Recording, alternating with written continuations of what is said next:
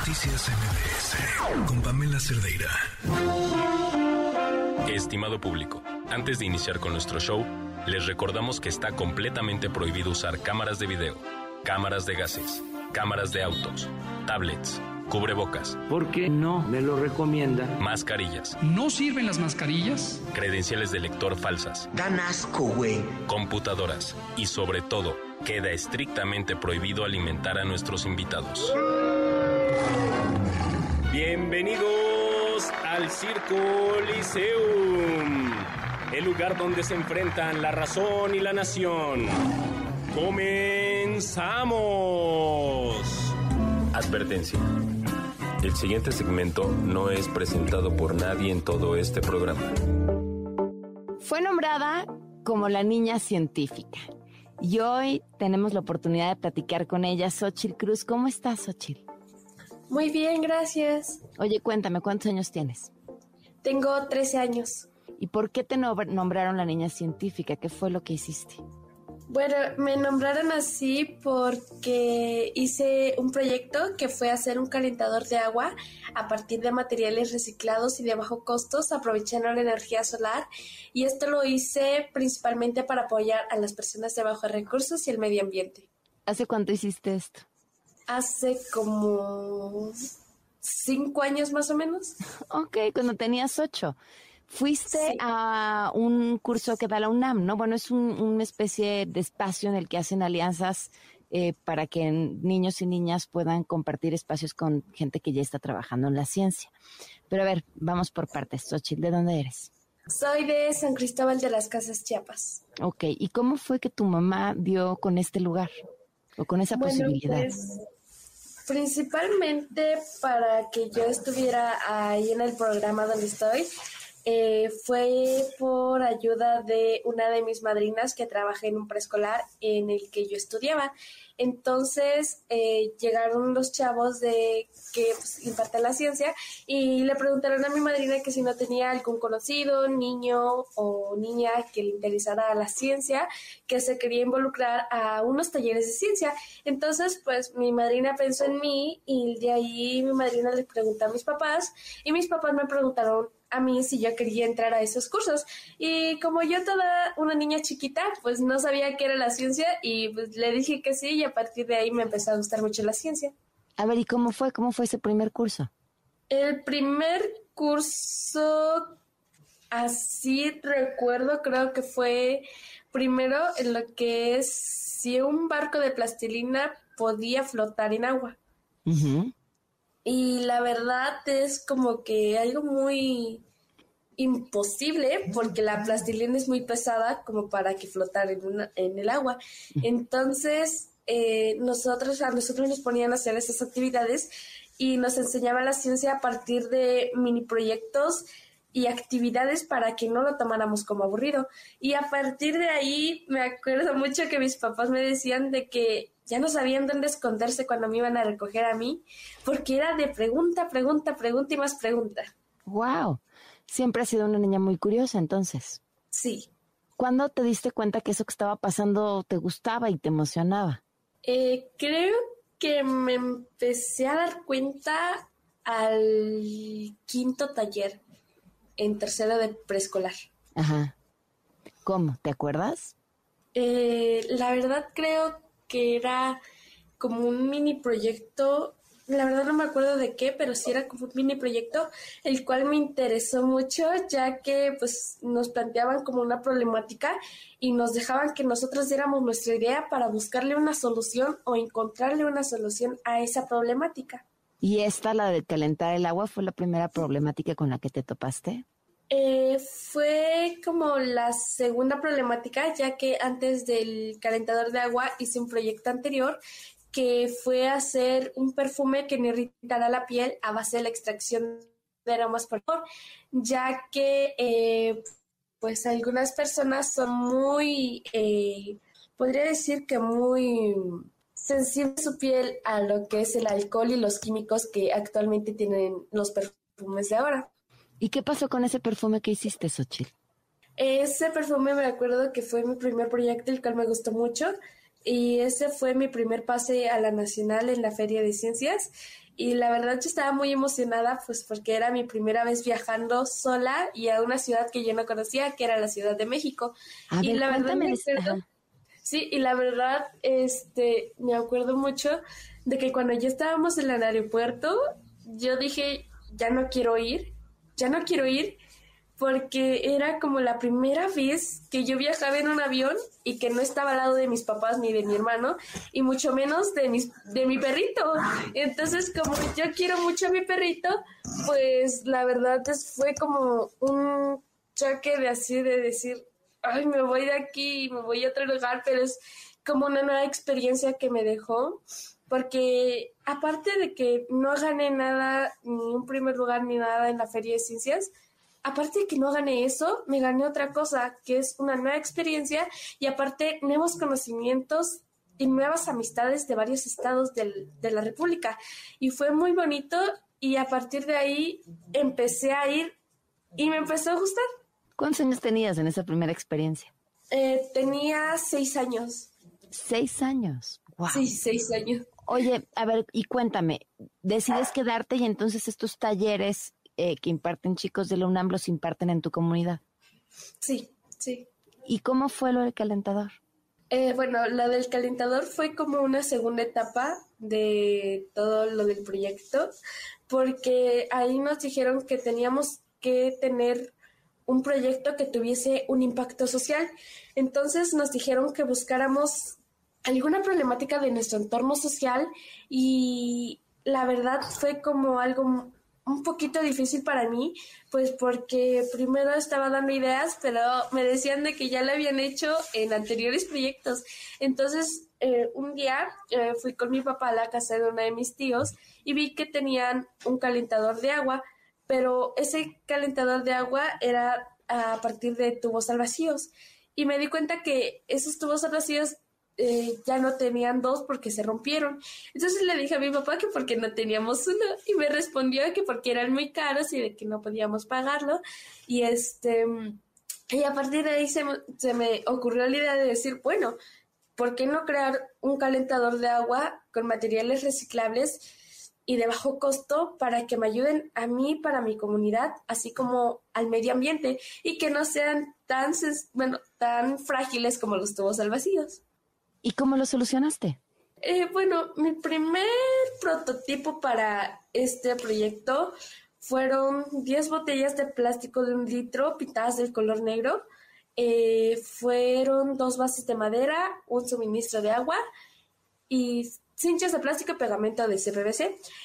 Entonces eh, lo puse en el techo de mi casa en donde hubiera la mayor parte del día sol y cuando vi por primera vez mi proyecto y vi que sí calentaba el agua, me emocioné mucho, pero aparte me decepcioné un poco porque como aquí en San Cristóbal hace mucho frío la mayor parte del año y los vientos que corren son muy, muy fríos, entonces cada viento que corría se me enfriaba el agua y pues yo me quería echar ya para atrás porque ya dije, no, no va a servir, no va a funcionar, mejor ya lo dejo hasta aquí pero gracias a la ayuda de mi familia fue que me dijeron, no, tú sigue, le busques la solución, que no sé qué, que no sé qué tanto.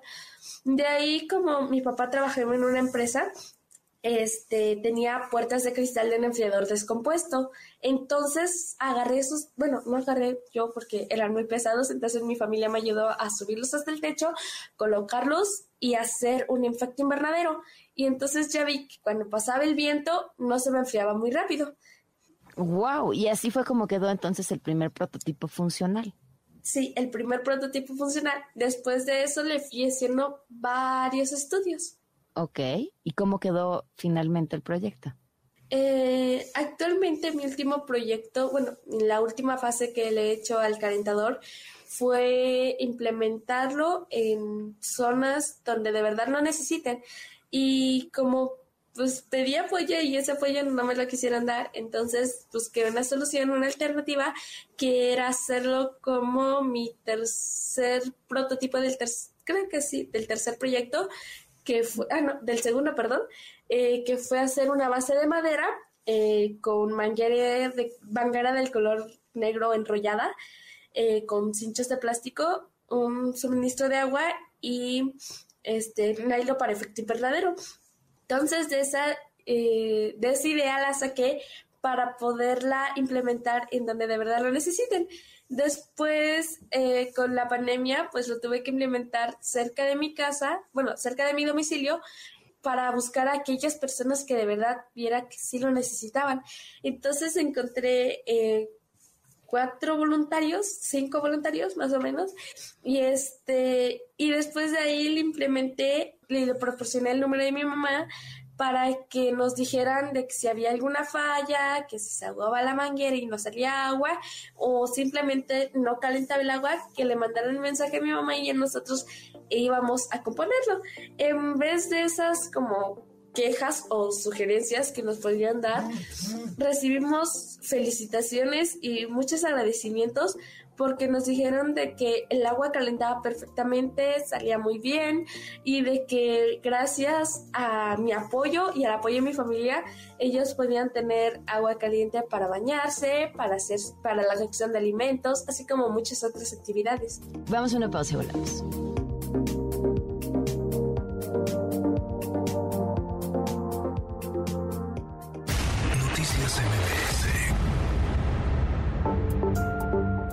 ¿Cuántos calentadores has instalado? He instalado como entre 7 y 8 calentadores, más o menos. ¿Cuánto cuesta hacer un calentador? Eh, bueno, entre, bueno, el calentador que yo he hecho con los materiales reciclados, entre 250 o 500. Entre 250 y 500 pesos el calentador. ¿Cuánta agua tiene la capacidad de calentar y en cuánto tiempo? O cuánto dura esa agua caliente?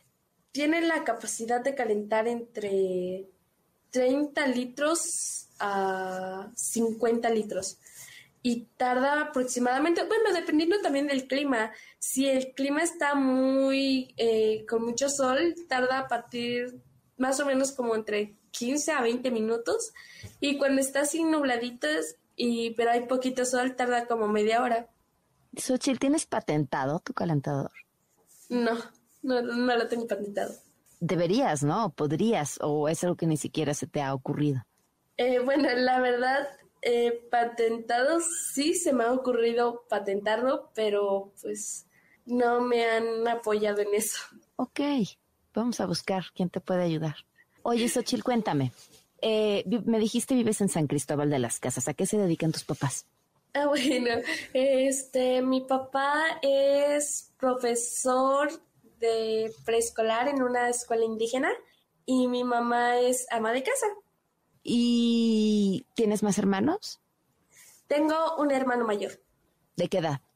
Tiene 16 años. Oye, me imagino que ya tienes pensado a qué quieres dedicarte. Sí. ¿Qué es lo que vas a estudiar?